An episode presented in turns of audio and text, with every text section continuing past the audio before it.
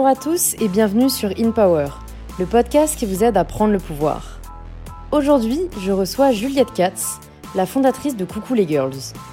Juliette est chanteuse, humoriste, youtubeuse, mais surtout, elle apporte de la fraîcheur dans le monde très normé des réseaux sociaux.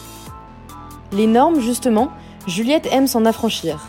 Elle nous raconte comment elle a été amenée dès l'adolescence à faire ses propres choix, l'importance d'être en accord avec soi-même et comment savoir si on est sur le bon chemin. Dans cet épisode, on parle également de procrastination et de comment en sortir, de la possibilité aujourd'hui de se former soi-même et de ce qui l'a aidé à se considérer à sa juste valeur. Si vous appréciez écouter InPower chaque semaine, c'est en s'abonnant que vous pouvez recevoir les épisodes directement sur votre téléphone. C'est gratuit et cela soutient vraiment beaucoup le podcast. Un grand merci à tous ceux qui laissent un avis positif sur le podcast et qui le partagent autour d'eux, auprès de leurs amis ou de leur famille.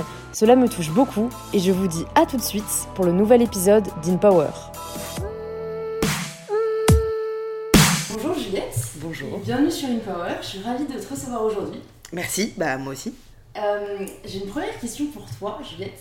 C'est comment est-ce que tu t'imaginais à 30 ans quand tu avais 12 ans? Écoute, euh, je crois que je m'imaginais dans une maison avec un chien et un mari. Et en fait, c'est pas le cas. Mais je m'imaginais ce truc en me disant, Oh, je vais être mariée, je vais avoir des enfants et tout ça. Et en fait, euh, pas pour l'instant, pas vraiment. Mais euh, j'avais un peu cette, cette, cette image-là, quoi. C'est fou parce que je me rends compte que c'est un peu l'image Ouais. qu'on nous a transmise. Ouais. Tu vois, comme s'il y avait un peu un schéma à respecter. Ouais. Et c'est vrai que je trouve qu'à partir d'un moment, je, je pense que l'âge est différent pour chacun, mais on commence un peu à devenir autonome, on se rend compte que c'est un schéma vachement construit Mm. et qu'on n'est pas obligé de le respecter, tu vois. Oui, complètement. Mais après, je pense qu'il y a aussi ce truc de euh, euh, tout ce que la société, tu peux le mettre par terre, tout ce que la société nous a inculqué, nous dire que à 30 ans, euh, il faut avoir des gosses, qu'à 30 ans, il faut que tu sois bien carré dans ta vie, machin. Il y a eu, c'est un peu ce truc-là, comme tu dis. Et puis, il y a aussi ce fantasme euh, de ce qu'on pouvait voir euh, au dessin animé, tu vois, de, euh, enfin, au dessin animé, à la télé en tout cas, de euh, t'es marié, t'es machin, etc. Mais euh, maintenant, c'est pas du tout un truc qui me fait euh, bander, tu vois. Je me dis, ah, ce serait cool un jour, mais je suis pas en attente de. Tu vois. Ouais, non mais tu, tu soulignes un point intéressant qui est que pendant longtemps à la télé il y avait vraiment un seul schéma traditionnel. Mm. Et, et en fait c'est fou parce qu'on se rend tellement pas compte quand on est jeune, parce que c'est pas des questions qu'on se pose, Non. mais en fait ça nous fait tellement enregistrer le fait que tu dois être, euh, tu vois, euh, de taille moyenne, fine, euh, avec un mari, deux ou trois enfants c'est bien, Mm. un animal de compagnie, tu vois, je- c'est schématise vachement, mais je pense que c'est ça qui doit après euh, te faire sentir tellement mal, tu vois, quand à l'adolescence c'était un peu différent. Ouais. Tu vois, moi je crois que c'est surtout des personnes, tu vois, par exemple, qui découvraient euh, bah, qu'ils étaient homosexuels et, et en fait ils, ils le vivaient tellement mal parce qu'on l'avait tellement pas représenté et tu te sens tellement différent Ouais. Qu'on se dit c'est quand même euh, problématique qu'on veuille à ce point-là montrer une seule réalité quoi. Mais oui, mais parce que ça aussi, ça représentait une certaine génération, une certaine époque où, euh, où il fallait rentrer dans les cases, où c'était bien euh, quand t'étais une femme d'être derrière les fourneaux, qu'il fallait compter sur son mari. et donc forcément, il y a eu tout ce truc qui a engendré le reste, tu vois. Et que maintenant, les femmes et les hommes essayent, je dirais émanciper, c'est pas le bon mot, mais de bouger de tout ça, tu vois, de toutes ces cases où on, nous a mises. Et voilà. Mm. Ouais, t'as raison. Mais c'est vrai qu'en fait, j'ai l'impression que ça fait 5 ans que ça change complètement et d'un coup, Ouais. quoi. Ouais, ouais, ouais. Après, bon, on dit toujours ça, mais je crois que j'entendais dans un autre podcast que. euh, devine le nombre de femmes noires qui ont fait la couverture de Vogue en 2017. Je sais pas, je sais pas. Ah ouais. Alors que euh, c'est bizarre, moi j'ai l'impression que maintenant on voit vachement plus Mm. des femmes de couleur, euh, asiatiques, rondes et tout, et en fait on se rend compte que. Il y en plus. a, il y en a un peu plus, mais Ouais. pas beaucoup plus. Mais parce que les choses, à mon avis, elles évoluent du côté de la femme, de justement de l'émancipation et de ce côté un peu, ce mouvement un peu féminisme Mm. que plein de gens confondent. Mm. Euh, mais il y a vraiment ce truc qui est en train de se créer, de se développer plutôt que de se créer. Mais il y a encore beaucoup, beaucoup de choses à faire. Ça, on a un, un bébé, euh, Ouais, on ça. en est au bébé début, quoi. Le bébé fait ses premiers pas. Ouais, c'est ça. Et du coup, qu'est-ce qui t'a amené en fait là où t'es aujourd'hui et pas là où tu t'étais imaginé? Euh, aucune idée. Franchement, je, je suis pas du tout stratégique dans ma vie. Euh, mec, quand on me dit tu te vois comment dans 5 ans, je, je sais pas, je sais pas, tu vois. Euh, mais en fait, je, je- moi j'ai toujours fait de la musique, moi je suis chanteuse à la base. Ouais, ouais, ouais, en parler un peu après. Ouais. Et en fait, quand tu choisis un milieu artistique, quel qu'il soit d'ailleurs, tu sais que ta vie, elle va être faite de. Tu sais pas ce qui est fait demain, et peut-être que tu sais ce qui est fait dans une semaine. Tu vois, il y a, y a ce truc-là. ouais, euh, de, pas, de pas avoir le contrôle. euh, Ouais, 100%. voilà. Mais c'est flippant, hein. Mais, euh, mais je, sais, je sais pas quoi dire parce que même moi, je sais pas. Tu vois Mais alors, si on reprend par exemple à la sortie du lycée où tu as dû choisir ce que tu voulais faire, Ouais. est-ce que pour toi, dès que tu étais enfant, tu savais que tu voulais euh, être dans le milieu artistique? Est-ce que tu t'es découvert un peu euh, à l'adolescence? Est-ce que tu savais en fait ce que tu voulais faire quand tu étais ado? Euh, Je savais ce que je voulais faire depuis que j'ai 7 ans. Je voulais chanter. Et, euh, et du coup, j'ai arrêté l'école en seconde en ayant doublé plein de fois, deux fois, en me faisant virer de partout. J'étais pas du tout bonne élève. J'étais un- une pseudo-anarchiste de merde, tu vois, qui fumait des joints euh, au collège. Et, euh, et quand on- je devais redoubler ma seconde, et là mes parents m'ont dit Bon, on fait quoi? J'ai dit Bon, on fait une école de musique. Ils m'ont dit Ok. Ouais, Et vu que j'ai des, parents qui ont été, surtout mon père, dans le milieu artistique, c'était un peu plus simple pour lui de, de- de me faire accéder à ça.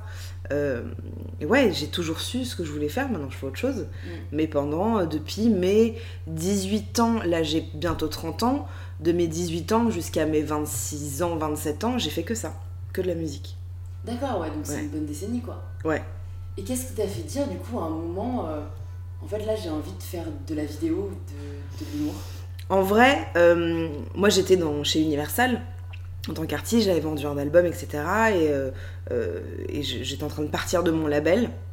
Et je me suis retrouvée en fait pendant 3-4 ans à composer avec plein de gens, à écrire avec plein de gens, mais sans argent, tu vois. Mm. Euh, et c'était compliqué, j'ai fait des tournées en Inde, enfin j'ai fait beaucoup beaucoup de choses, mais sans thune. Et c'était, et quand tu fais de la, enfin le milieu de la musique est très très compliqué, surtout quand tu fais de la chanson française, bref.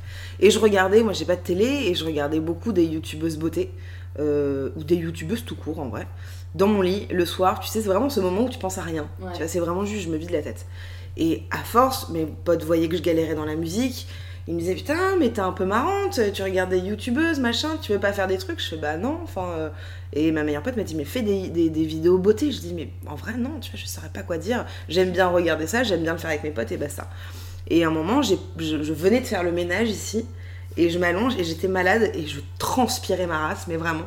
Et je fais euh, une vidéo comme ça, dans ce sens-là, que je poste sur mon profil euh, perso Facebook, où je dis, euh, voilà, si vous voulez, je sais plus ce que je dis, si vous voulez perdre du poids, euh, faites du sport en étant malade, c'est vachement bien, gros bisous. Et j'avais déjà ce truc de grimace à la fin, et j'ai vu qu'il y a eu genre 60 likes, je me suis fait putain, c'est beaucoup, tu vois, sur ton profil perso.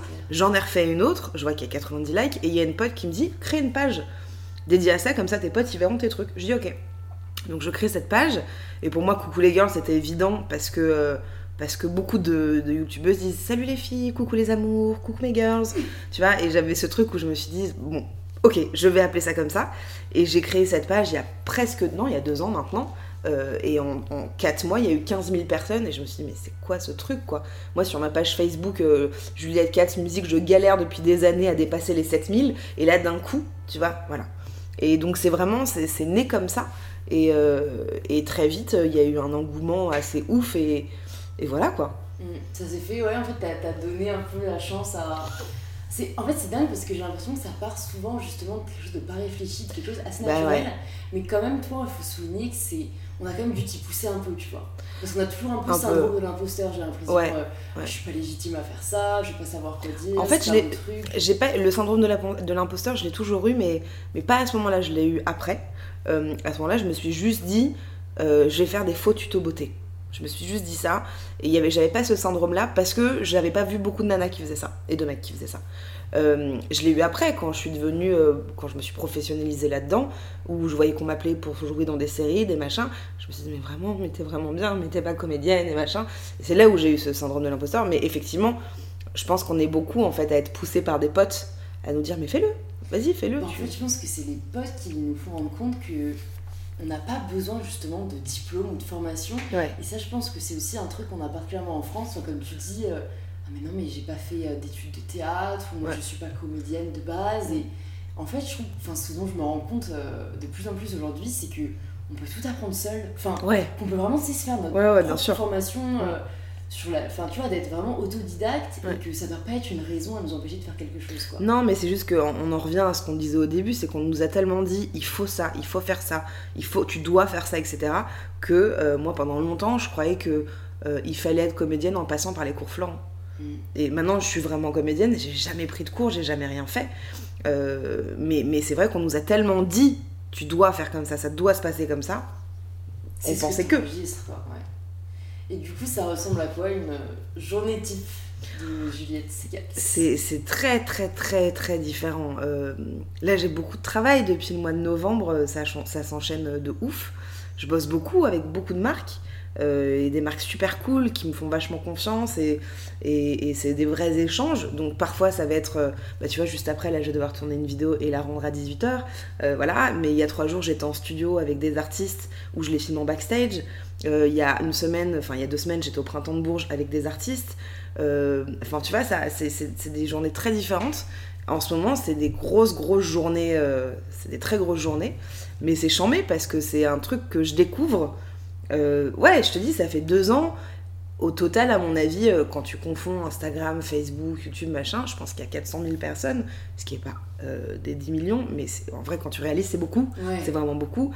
Et, du coup, je suis vraiment happée par ce truc-là. et c'est chouette parce que je découvre le montage, je découvre le jeu. Tu vois, là, je vais bientôt poster une vidéo qui a rien à voir avec ce que je fais habituellement. Ça fait une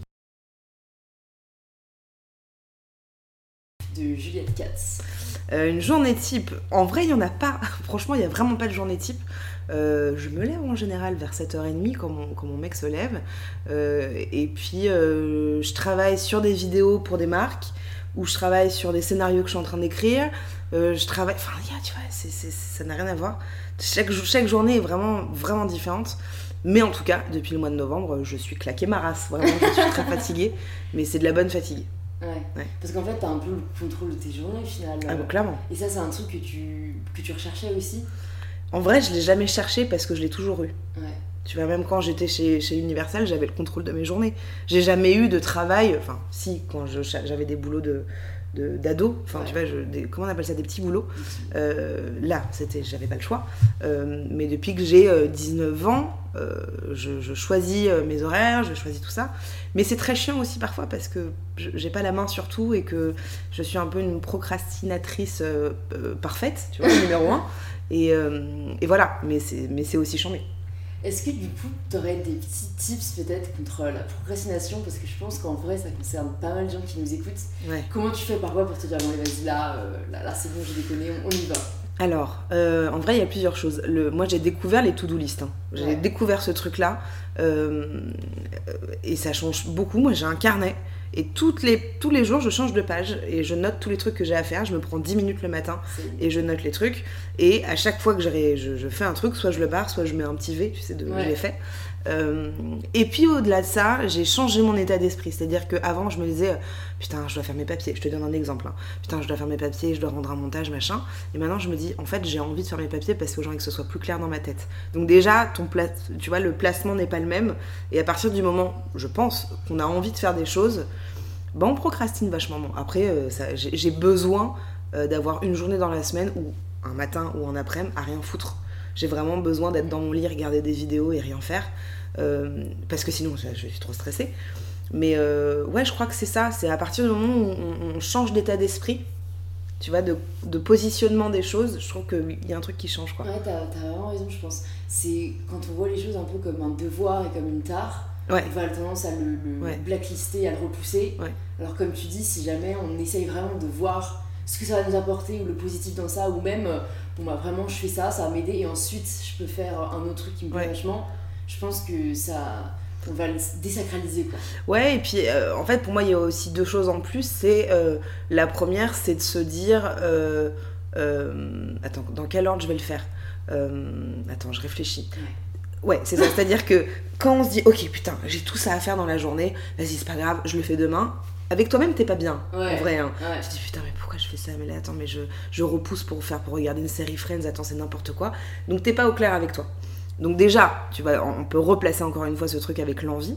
Et il y a un autre truc, c'est qu'on dit beaucoup, c'est pas bien de procrastiner, mais euh, moi j'encourage aussi les gens à se dire, à être, aussi en accord avec eux, tu vois, de se dire, ok j'ai envie de faire mes papiers, mais là j'ai pas envie de les faire aujourd'hui. J'ai pas envie, je préfère prendre du temps, j'ai plus envie de prendre du temps pour faire d'autres choses. Tu vois. Mmh, Donc c'est être un peu plus détente aussi avec ce truc de je remets à demain, pas tout, mais, Mmh. mais d'être un, plus cou- un peu plus cool avec soi quoi. Et du coup, sur un, un peu un autre registre, mais c'est un truc dont je voulais te parler, parce que pour moi, t'es un peu l'incarnation du mot naturel, parce que tu me partages vraiment tout, euh, sans artifice, sans censure, vraiment, vraiment naturel. Et on se dit, mais c'est dingue, elle doit vraiment avoir euh, tellement confiance en elle pour s'en foutre à ce point-là. Et, et c'est vachement inspirant, mais je me demandais du coup si c'était le cas vraiment. Mais m'en foutre de quoi?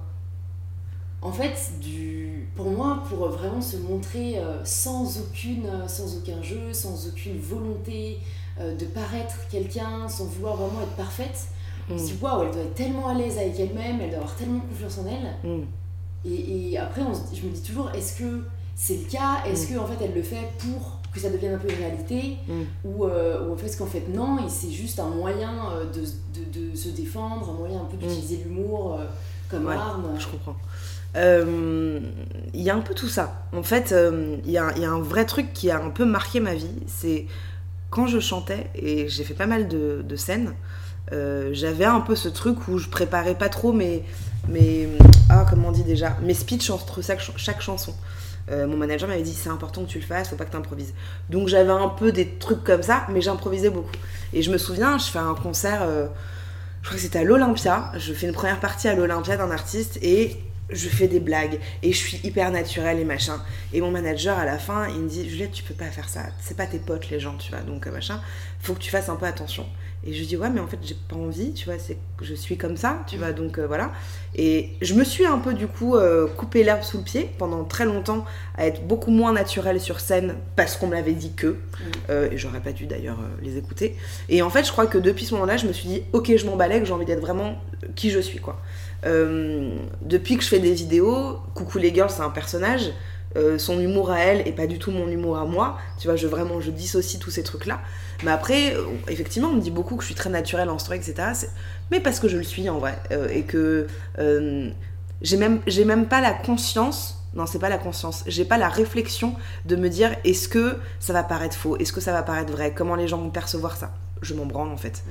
Juste je fais le truc et il y a des gens qui me suivent et j'aide des gens. C'est même pas tant d'être connu, moi je m'en- fous un peu de ça. J'ai envie que ce que je fais soit connu. Comme quand je faisais de la musique. Je voulais que ma musique soit connue, pas forcément moi, je m'en foutais. Voilà, que ça touche des gens. Euh, et, et donc effectivement, je, je pense comme toi, comme plein de gens, j'ai confiance en moi sur plein de points. Et j'ai pas confiance en moi sur d'autres. Mais comme toi, Mm. je te connais pas, mais je pense qu'il y a ça, tu vois. Ouais. Il y a des trucs où tu t'en branles et d'autres où pas du tout. Et la vie des gens est hyper importante pour toi et parfois pas du tout. Et moi c'est pareil. Et que en fait, euh, il y a aussi quelque chose euh, qui m'a aidé, c'est que depuis que je fais des vidéos, euh, tu vois, je suis ronde, grosse, on appelle ça comme on veut, je m'en fous. Je me suis fait vraiment beaucoup, beaucoup, beaucoup insulter. Ça a été hyper dur. Je suis comme ça depuis plus ou moins longtemps. Tu vois, depuis que je suis petite, j'ai des problèmes de poids. Donc je vis avec et je, je- fais comme je peux. Euh, mais en fait, de, de- de voir les commentaires négatifs des gens, ça a été blessant, ça m'a blessée. Et à un moment, je me suis dit, attends, je sais pourquoi je fais ça. Et je crois qu'il y a eu un moment, il n'y a pas si longtemps, euh, un mec, euh, je dirais pas son nom, si on s'en fout, le Raptor, euh, je sais pas quoi là, euh, Raptor dissident sur. YouTube, qui a pratiquement un million machin, qui avait clashé Marion, c'est clin, et qui a fait la même chose avec moi. Et du coup, il y a eu 500 commentaires, 500 personnes qui sont venues sous mes vidéos, qui m'ont dit Tu mérites le suicide, je te touche pas avec un bâton, t'es grosse, t'es immonté, machin. Et moi, je suis dans le bus, et je lis ça, vraiment, c'est véridique, hein. c'était au mois de novembre. Je lis ça, je me dis Putain, c'est dur quoi. Tu vois, même si j'ai des amis, j'ai un mec qui m'aime, machin. Je range mon téléphone et euh, on m'appelle et on me dit euh, Bonjour Juliette, euh, Yann Arthus Bertrand aimerait t'avoir dans, ton dans son prochain documentaire pour parler des femmes. J'ai dit Ok. Et j'ai pleuré ma race parce que je me suis dit En fait, je sais pourquoi je fais ça. Tu vois, et que là, j'ai- eu l'opposé en deux secondes. Ouais. Tu vois, vraiment. hein. C'est dingue. Et, et à, à partir de ce moment-là, je me suis dit, en fait, je sais pourquoi je fais tout ça. Et que, et que je reviens à ce truc d'envie euh, depuis que je suis plus en maison de disque, depuis que j'ai quitté mon manager, je fonctionne uniquement par l'envie. Et donc, si j'ai envie de me montrer dégueulasse sur une photo, je le fais parce que ça me fait marrer et parce que ça dénonce aussi d'autres choses. Ouais. Enfin, je me suis un peu. C'était un peu flou, Non, mais mais. c'est super, c'est hyper intéressant. En fait, déjà, tu soulignes deux choses. Déjà, la double facette quand même des réseaux sociaux. Ouais, Et qui, ce qui, je pense, même si les gens s'en rendent compte, ils, ils, ils réalisent pas à quel point, oui, ce qu'on voit et l'image qu'on peut donner donne vachement envie. Et, et tu as plein de choses qui t'arrivent et tout, mais tu as aussi le revers que tu peux pas contrôler, qui est mm. d'attirer la critique, qui est d'attirer la haine, sans que tu l'aies cherché du tout. Parce bien en plus, vraiment, moi, ce qui me choque, c'est déjà pour moi, t'as pas critiqué quelqu'un que tu connais pas. Et deuxièmement, en plus, quand elle défend un message positif pour aider les gens à se sentir bien. Enfin, bon, voilà, ça, c'est un truc qui restera toujours euh, assez incroyable.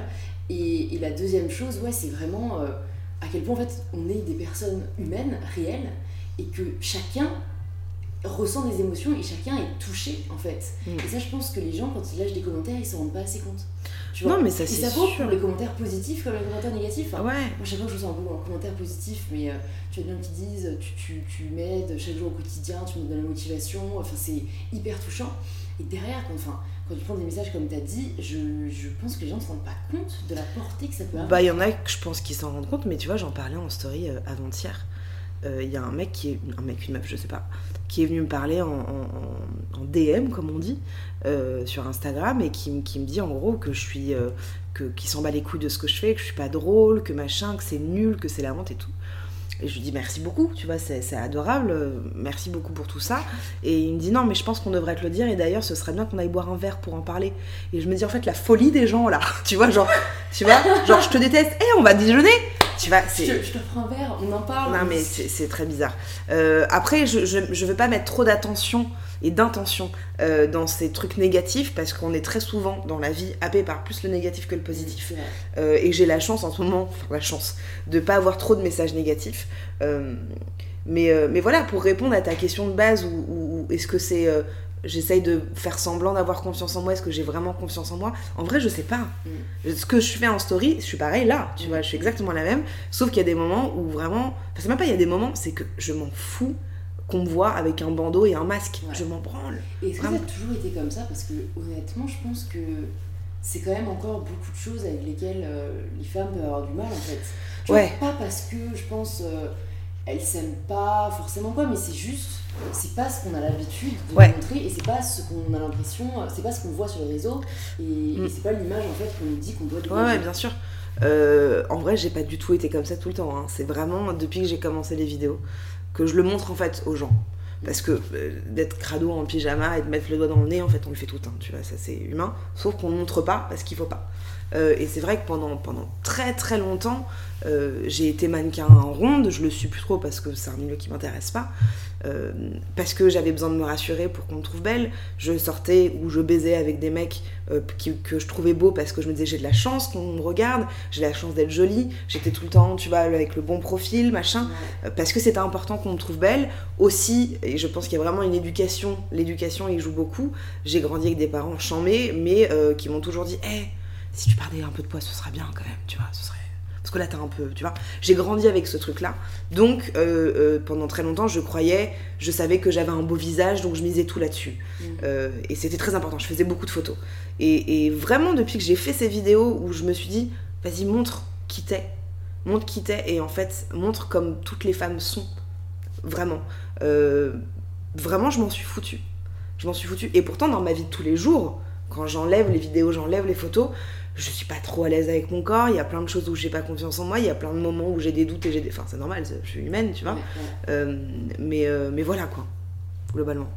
Et dans une vidéo de Léa Bordier, euh, que j'ai vue sur le podcast, qui a créé la, la, série Cher Corps, tu dis à un moment, je m'accepte, mais je ne m'aime pas. Ouais. Et je vais te demander pourquoi. Pourquoi ou qu'est-ce que ça veut dire? Les deux. alors, je m'accepte pour moi déjà. Alors, pour moi déjà, s'accepter, c'est juste se dire en fait, là je suis comme ça. Tu vois, là il y a un mur en face de moi, je n'ai pas autre euh, chose qu'à faire l'accepter. c'est pas français, mais on a compris. Je n'ai pas d'autre choix que de l'accepter. C'est comme ça. Il est blanc. Je peux pas dire qu'il est noir. Euh, mais je ne, je ne m'aime pas. Je pourrais ne pas aimer ce mur blanc. Là, c'est la même chose. C'est-à-dire que j'accepte qui je suis. Euh, c'est pas pour autant que j'aime ce corps. Et en vrai, euh, moi, les problèmes de poids, c'est surtout par rapport à ça. En fait, je parlais que de ça dans cette, euh, interview. c'est que vraiment, c'est quelque chose qui est très présent depuis vraiment que je suis petite.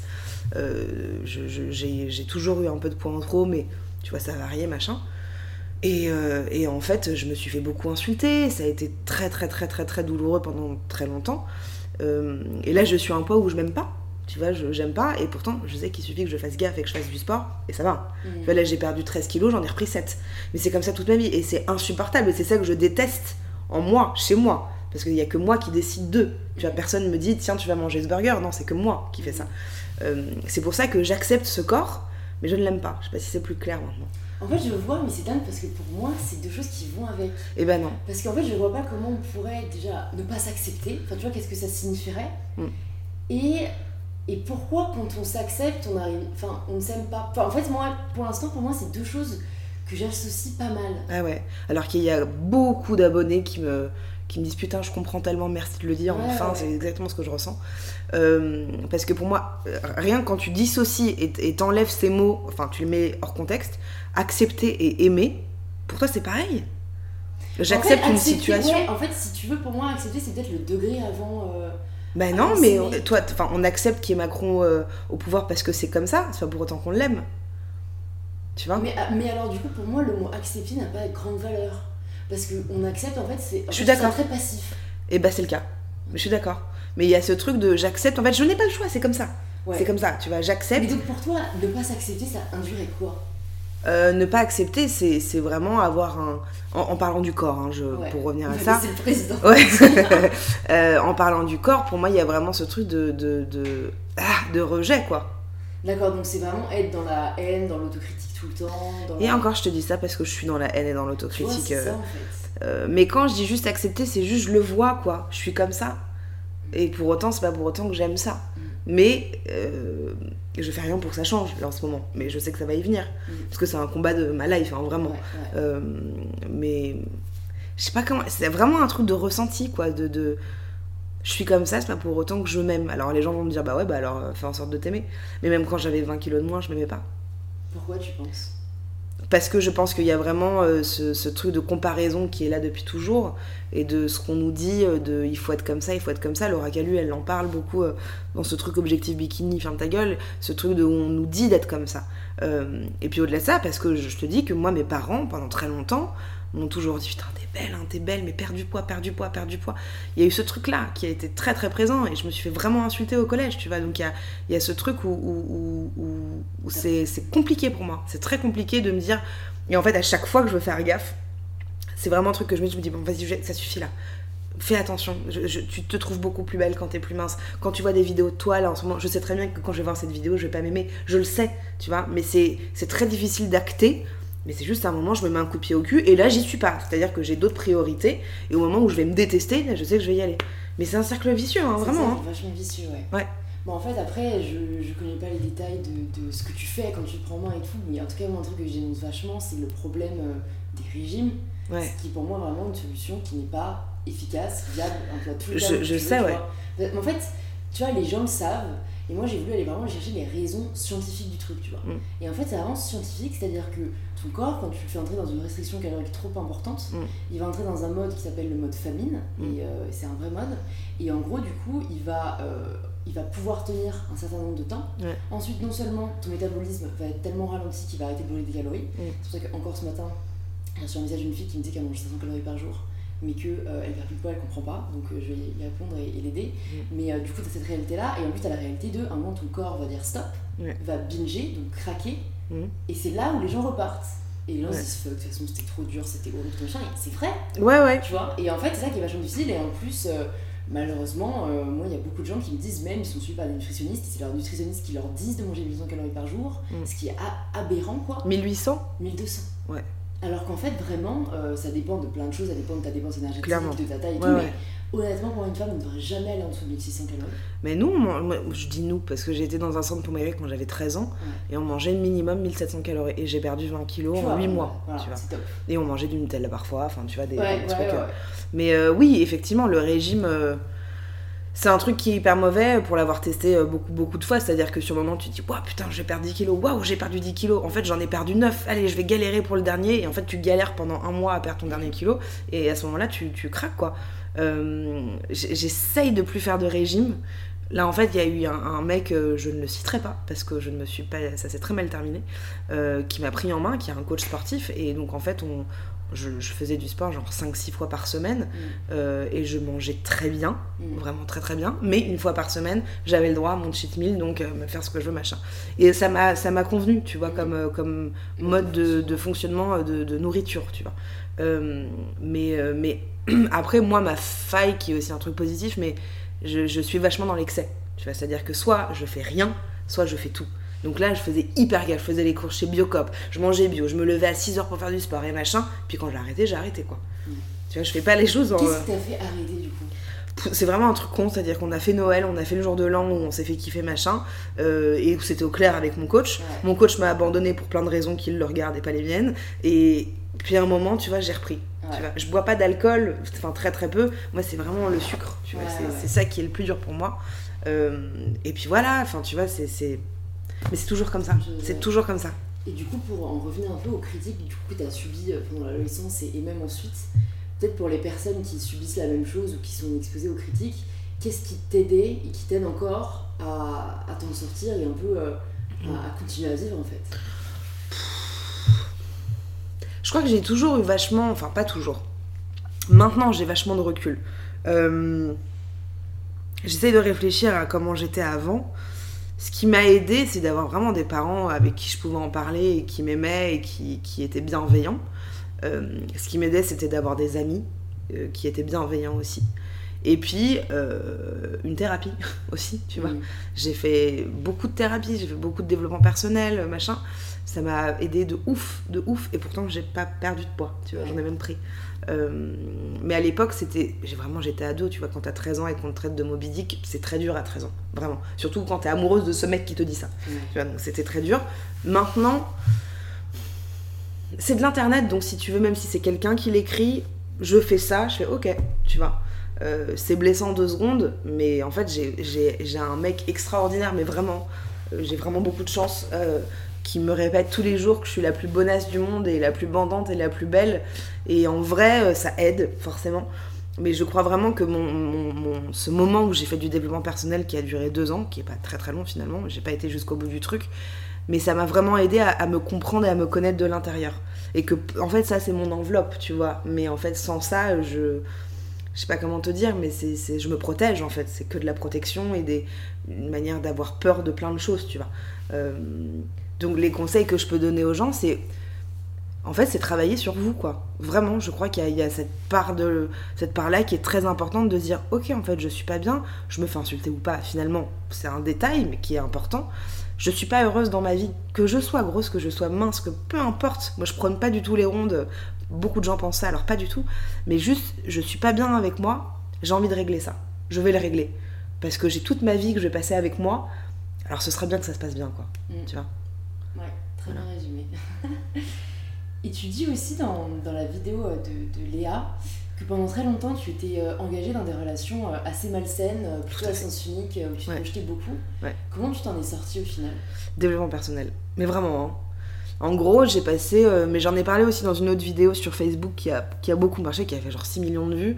Et là, je suis en train de développer. Bon, bref, peu importe. Euh, et, et en fait, euh, j'ai passé plus de 8 ans de ma vie à être dans des relations de cul, être la maîtresse d'un mec pendant 8 ans. Je connaissais sa meuf. Tout le monde était au courant sauf elle. Euh, j'ai accepté qu'un mec, un mec vienne à 4h du matin. euh, juste dormir et s'endormir pendant qu'on était en train de baiser. Je dis pas faire l'amour parce que je, différencie ces deux choses-là. Euh, et vraiment, j'ai été la plan cul. J'ai été la plan cul. Et, et- et je faisais ça parce que, parce que j'avais tellement peu d'estime pour moi que je me disais qu'au moins je vivais une infime partie de relation. Euh, et c'était très douloureux parce que, parce que j'existais à travers le désir de l'autre et pas du tout à travers mon désir, que j'ai placé la sexualité pas du, pas du tout au bon ordre. J'ai confondu féminité et sexualité, j'ai confondu euh, désir de l'autre et sexualité. Enfin, tu vois. Après, j'ai eu un, un- un- euh, Comment je dis? Je, je sais pas comment on dit. Mais j'ai eu un truc avec mon papa, j'en parlais justement dans, cette vidéo où, je l'ai vu se masturber ou machin, etc. Et ça a été très dur pour moi parce que je croyais que c'était ça la sexualité. Euh, donc tout a été un petit peu comme ça, vraiment. Euh, et que vraiment j'avais pas d'estime pour moi, du tout, du tout, du tout. Je croyais que j'étais que bonne à être baisée. J'emploie ces mots aussi crûment, je trouve pas ça cru, mais euh, parce que pour moi il y a vraiment cette notion-là. Et quand j'ai fait du développement personnel c'était vraiment une période de ma vie où j'en avais marre, tu vois, où je me disais putain, mais en fait je vis pas là. Je suis dans du vide tout le temps, tu vois. Je croyais que, que les mecs s'intéressaient à moi, mais en fait pas, ils s'intéressaient à ma touche, tu vois, c'est tout. Et encore, vraiment encore. Donc quand j'ai fait ce développement dé- blabla personnel, Euh, j'ai découvert des choses de moi qui ont été très douloureuses. J'ai euh, j'ai accepté beaucoup de choses, tu vois. J'ai accepté vraiment beaucoup de choses. Et justement, mon- mon- mon amoureux actuel, qui est mon fiancé maintenant, euh, c'était tout l'inverse de ce que j'avais connu, puisque c'était, il, me plaisait pas du tout physiquement, tu vois, mais il me plaisait autre, par autre chose. Et j'avais jamais découvert ça. Jamais, jamais, jamais, jamais. Et j'ai été vers ça en me disant, en fait, il y a quelque chose qui, qui t'attire, donc vas-y. Et maintenant, je trouve magnifique, et c'est. Voilà. Parce que, parce que la relation est très saine, et que surtout, il m'a aimé pour ma juste valeur, il m'a pas aimé que pour ma toche, et que, et que maintenant, tout est très clair. Euh, mais, mais, et je sais qu'il y a beaucoup de gens, d'hommes et de femmes, qui, qui sont dans des relations euh, aussi douloureuses que j'ai pu vivre, euh, parce que soit ils se cherchent sexuellement, parce que soit ils, se cherchent tout court. C'est des trucs sous les, sur les pavés qui font du bon. pas d'avoir vécu ces huit années-là, ces huit années-là, parce que maintenant je sais que je le veux plus. Et qu'en fait, j'avais pas du tout conscience de tout ça à l'époque. Pas du tout. Mais euh, j'in- j'invite toutes les personnes qui se sentent pas bien avec eux à, à travailler sur eux. Et travailler sur eux, c'est pas juste se poser dans son canapé et à dire Ok, je suis malheureuse, je vais arrêter d'être malheureuse. Non, non, c'est de s'affronter et c'est de pleurer et c'est de, d'accepter des choses et de vomir des choses. Parce que moi, j'ai vraiment vomi des choses, tu vois, que j'osais pas dire aux gens parce que j'avais honte, parce que c'était trop secret, parce que machin. Puis une fois que tu sors tout ça, putain, il y a un truc qui, qui, qui s'allège en toi de ouf, quoi. Ouais, t'as raison. Et je pense que pour le coup, dans les relations, c'est vraiment euh, ce, que, ce que je remarque, un schéma assez courant va être ouais, qu'on va essayer de s'accepter à travers quelqu'un d'autre. Ouais, exactement. de la valeur pour quelqu'un d'autre, pour essayer d'en trouver chez soi. Ouais. Ce qui est Mais c'est humain. Ouais, mais en final, c'est vachement malsain parce que du coup, ta valeur dépend de quelqu'un d'autre. Ouais. Et du coup, du coup c'est, enfin, le mot en lui-même euh, est, est clair, quoi. Tu, tu, tu n'arrives pas à, Bah, parce qu'en fait, t'aimer toi si la personne ne t'aime pas. Oui, parce qu'en fait, tu connais pas ta valeur. Tu la connais pas ou, ou tu l'acceptes pas ou t'oses pas la voir. Il y a plein de mots qu'on peut employer. Euh, mais effectivement, on, on- on pense souvent que euh, le regard de l'autre va, va tout changer. Et en fait, non. Tu vois, euh, c'est notre regard à soi. C'est vrai que ça aide sur certaines choses, mais, euh, mais voilà quoi. Et tu dis, je crois, à la fin, en fait, euh, on doit savoir qui on est. Ouais, Et toi, du coup, tu penses que maintenant, tu, tu sais qui tu es ouais. grâce. Il y a plein de choses que je sais pas. Tu Ouais. vois, j'ai même pas 30 ans, je vais découvrir beaucoup de choses. Euh, mais en fait, il y a- il y, a mon papa qui, qui m'a vraiment été très présent dans ma vie, qui l'est toujours, hein. Mais il était producteur de disques, donc il a été très présent dans la musique. Et quand je faisais des Olympias, j'ai joué à, j'ai joué à Taratata, j'ai fait un single avec Sia, enfin tu vois, j'ai fait des choses vraiment cool. Il était pas fier, tu vois, il était pas fier. Il était content pour moi. Et ça me manquait vraiment, tu vois, que mon père me dise Putain, je suis fière de toi, ma fille, quoi. Et depuis que je fais des vidéos, il y a pas longtemps, il m'a dit Ah, Putain, je suis fière de toi. J'ai dit Ah ouais, pourquoi? Tu vois, ça m'a fait chialer tout ça. Il me dit Parce que tu fais tout par toi-même. Et que, et que là, tu sais que tu es sur le bon chemin. Et, euh, et je dis Ouais, en fait, c'est ça. Et c'est ce qui m'a manqué dans la musique c'est que j'avais tellement un environnement que je savais plus euh, comment gérer les. Enfin, m'écouter. Tu vois. Ouais. Euh, euh, savoir qui on est, c'est aussi, c'est vraiment, ça, ça en revient à ce qu'on disait avant, mais c'est connaître sa valeur, ce qu'on veut dans la vie, ce qu'on veut pas, s'écouter. Beaucoup, on nous répète depuis des années qu'il faut pas s'écouter, mais putain, écoutez-vous quoi, écoutons-nous, c'est tellement important. Euh, et que j'ai arrêté de de- d'in- d'intellectualiser les choses, j'ai essayé de les ressentir. Tu vois, ce qui a une putain de différence, mais vraiment. hein. C'est un truc que, ouais, euh, un, un hypnotiseur euh, m'a dit. Ouais. Et, et c'est un, un truc pour lequel j'ai vachement de mal. Enfin, parce qu'en fait, j'ai l'impression que c'est pas naturel. Alors, je sais pas, ça dépend peut-être des gens. Alors je crois, Mais tu vois, quand tu ressens une émotion, oui, quand elle est très forte, tu vas avoir des papillons dans le ventre, tu vas avoir tout ça et tout, mais moi-même, parfois, juste la joie, elle est dans ma tête. Alors, je pense pas que ce soit à voir avec ce que tu dis. Je pense que ça a à voir avec les projections, avec les peurs. C'est-à-dire que, je te dis n'importe quoi, je te dis de la merde, euh, tu vas dire, euh, putain, j'ai trop envie de faire un saut en parachute. Imaginons, ok. Tu vas dire, non, en fait, attends, je peux pas, parce que imagine le parachute il s'ouvre pas, mais en fait, je suis pas préparée, j'ai pas du tout le bon pantalon. C'est que des peurs, c'est que des projections, c'est que des machins. Sauf que si à un moment, tu. Et c'est humain, hein, vraiment, je les ai aussi, sauf que j'essaie de les calmer. À un moment, si tu dis, ok, putain, j'ai trop envie, mais j'ai trop peur, ouais, mais j'ai envie, donc je vais m'affronter et je vais le faire. En fait, il faut twister les choses. À partir du moment où tu twistes intérieurement, des papillons dans le ventre, ça c'est une chose, mais quand on, est, on inte- intellectualise les choses, c'est qu'on n'est pas dans le moment présent. Vraiment, vraiment. C'est qu'on est soit dans le passé de ce qu'on a entendu, soit dans le futur, parce que les projections. Ressentir la chose, c'est être juste là et être en accord avec ça. Et, ma sexualité, elle a vachement changé. Parce qu'avant, vu, vu que je répondais aux désirs de l'homme, j'avais pas du tout d'orgasme, etc. Parce que j'ai intellectualisé et je me disais, ouais, putain, je suis soumise, c'est hyper excitant, c'est machin. À partir du moment où j'étais avec quelqu'un dans une relation où je me sens, mais on est en osmose depuis un an et demi, alors on se connaît depuis très longtemps, mais on est en, en osmose complète depuis le début de notre relation, il n'y a jamais eu ce truc-là. J'ai ressenti des choses et je me suis j'ai accepté de ressentir des choses, tu vois. Il y a plein de gens qui, qui acceptent pas et qui osent pas parce qu'ils ont peur, et c'est humain. Mais à partir du moment où déjà on a conscience de tout ça, Ouais. il y a peut-être un truc qui est possible, quoi. Ouais, tu penses que c'est là le point de départ? Ouais, Parce que euh, ce qui est dur, euh, je pense, ça dépend aussi des, des schémas et tout, mais je pense que le plus dur, c'est les projections, comme tu dis. Enfin, c'est Ouais. les, les aspirations les attentes. Ouais. Tu vois, les descendre, ne pas toujours. euh, ça c'est encore euh, autre chose pour moi. Ah ouais? Ouais, Parce que pour moi, je pense que c'est ça peut-être euh, le problème de ne pas ressentir tout le temps les émotions, c'est que bah, en fait, j'attends toujours plus. Et j'ai toujours des attentes trop élevées. ouais, alors mais Du coup, je sais pas me dire, alors, mais c'est quoi là Tu vois. Mais bon- Take it one step at a time. Oui, oui, bien sûr. Mais en même temps, pour moi, avoir des attentes et projeter, c'est deux choses différentes. Euh, encore une fois, on, on- on reprend ce son en parachute. Si euh, projeter, c'est dire Oh, et si se passe ça, et si se passe ça, attends, mais j'ai entendu que, et t'imagines que, c'est ça les projections. Ouais. C'est fantasmer, tu vois. C'est ça, c'est un- une forme de jouissance dans la psychothérapie. Euh, c'est un truc de qui t'excite, mais c'est pas conscient. Bref, les, pro- les, les, les attentes, c'est juste dire Oh, putain, si je, saute en pa- si je saute en parachute et imagine, euh, je te dis n'importe quoi, mais j'aimerais trop atterrir sur les pieds et pas atterrir sur les genoux. Euh, j'aimerais trop que en fait mon visage il fasse pas tout plein de mouvements dans l'air, mais que je sois un peu jolie. Ça, c'est d'autres choses. Tu vois, c'est- tu aimerais que. Ouais. Et projeter, c'est et si Et si Tu vois, c'est ça les projections. Donc c'est un peu, effectivement, je pense qu'il y a ce truc de rebaisser ses attentes, peut-être. Et puis, je crois que tu as raison sur certains trucs, parce que moi j'ai un pote, je le citerai pas non plus, qui est très exigeant avec les meufs. Hyper exigeant, du coup, il, il débute une relation, ça s'arrête. Comme ça tout le temps. Parce qu'il est exigeant, parce qu'à chaque fois il dit Ouais, mais elle est pas assez, ouais, mais elle est trop, et moi je suis pas assez. Et moi je dis Mais arrête, tu vois, arrête juste, vis ton truc, si ça marche pas, tu le sentiras. Déjà parce qu'elle est pas assez drôle que ça doit s'arrêter en fait, tu vois. Donc tu peux revoir tes exigences à la baisse, euh, mais vraiment être dans le moment présent et c'est un putain de travail. Moi j'y suis pas tout le temps, mais juste ressentir les choses, tu vas y arrêter de tout intellectualiser et, et- et parce que vraiment ça va, ça va nous buter quoi. Mm.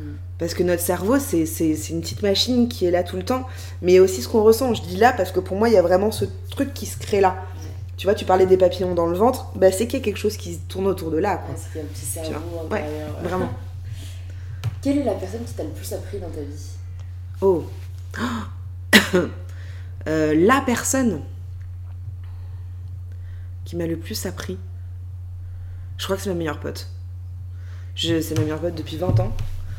Enfin, depuis qu'on a 11 ans, on est amis. Euh, Non, en fait, non, c'est moi qui. C'est moi.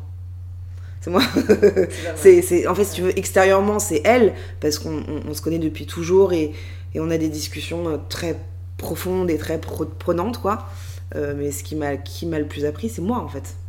Forcément, tu vois, c'est, personne peut mieux m'apprendre que moi. Euh, et, et voilà. Quel conseil tu aimerais donner euh, à Juliette qui a 20 ans? Euh, de t'écouter. C'est vraiment ça. Je- J'en reviens à ce truc-là parce que à 20 ans, je recontextualise un peu. J'étais en train de signer dans ma maison de disques. D'être en accord avec toi et de pas écouter le désir de l'autre. Je parle pas des garçons, je parle juste du travail, enfin de tout en fait. Euh, ouais, ça aurait été bien. Mais en fait, je regrette pas. hein. Je, je, je regrette pas tout, du tout tout ce que j'ai vécu parce que c'est ce qui fait ce que je suis aujourd'hui Hmm. aussi. C'est ce que beaucoup de gens disent souvent. euh, Ouais. bah, en fait, c'est vrai qu'on apprend de, de chacun des pas. Ouais. euh, mais alors, du coup, quel serait peut-être ouais, le, conseil, le premier conseil que tu donnerais à ta fille, par exemple? Euh, de faire des choses que t'aimes et, et de d'y aller tu vois euh. en fait parce que moi je me il y a un truc qui m'a marqué je sais pas pourquoi ça m'a marqué mes parents ils, ils vivent en Inde moi j'ai vécu en Inde j'y vais, j'y vais très souvent et je me souviens un moment on va dans un endroit peu importe et je vois une petite fille de 7 ans qui est en train de monter sur des bambous qui va peut-être se casser la gueule elle était haut tu vois Ouais. elle était à ce niveau là tu vois du plafond elle était juste accrochée comme ça, tu vois, pendue. Et j'ai regardé les parents, j'ai dit putain, mais elle va peut-être tomber. Ils m'ont dit et alors? Et j'ai dit bah c'est grave, m'ont fait, mais au moins elle saura qu'elle ne devra pas le refaire. J'ai fait j'avoue. j'avoue, c'est vrai. Et puis c'était pas dangereux, hein, il Ah, d'accord. n'allait rien se passer. Mais en fait, ça partait d'un truc tellement euh, bienveillant de dire en fait les enfants sont autonomes euh, et c'est important en fait qu'ils se construisent par eux-mêmes. Nous, on est là pour les recadrer. Mm. Mais si elle a envie de monter, c'est elle qui montait. Elle a, eu, elle a fait ce choix-là. Si elle tombe, euh, bah, elle saura qu'elle va pas recommencer ou qu'il faudra faire plus attention. Donc je crois que ce serait ça que je dirais à mon enfant, juste de fais des trucs meuf. Kiffe ta vie et puis euh, peut-être tu vas te ramasser la gueule, mais au moins tu recommenceras plus peut-être. Et j'ai une dernière question pour toi. Ça signifie quoi euh, pour toi prendre le pouvoir de sa vie? Euh, Bah, j'en reviens toujours à la même chose, hein, mais c'est être à l'écoute de soi. Je crois que c'est ça. C'est être. prendre le pouvoir de sa vie, c'est contrôler. Enfin, c'est pas contrôler sa vie. C'est. c'est J'essaie de bien dire les bons mots parce que c'est important.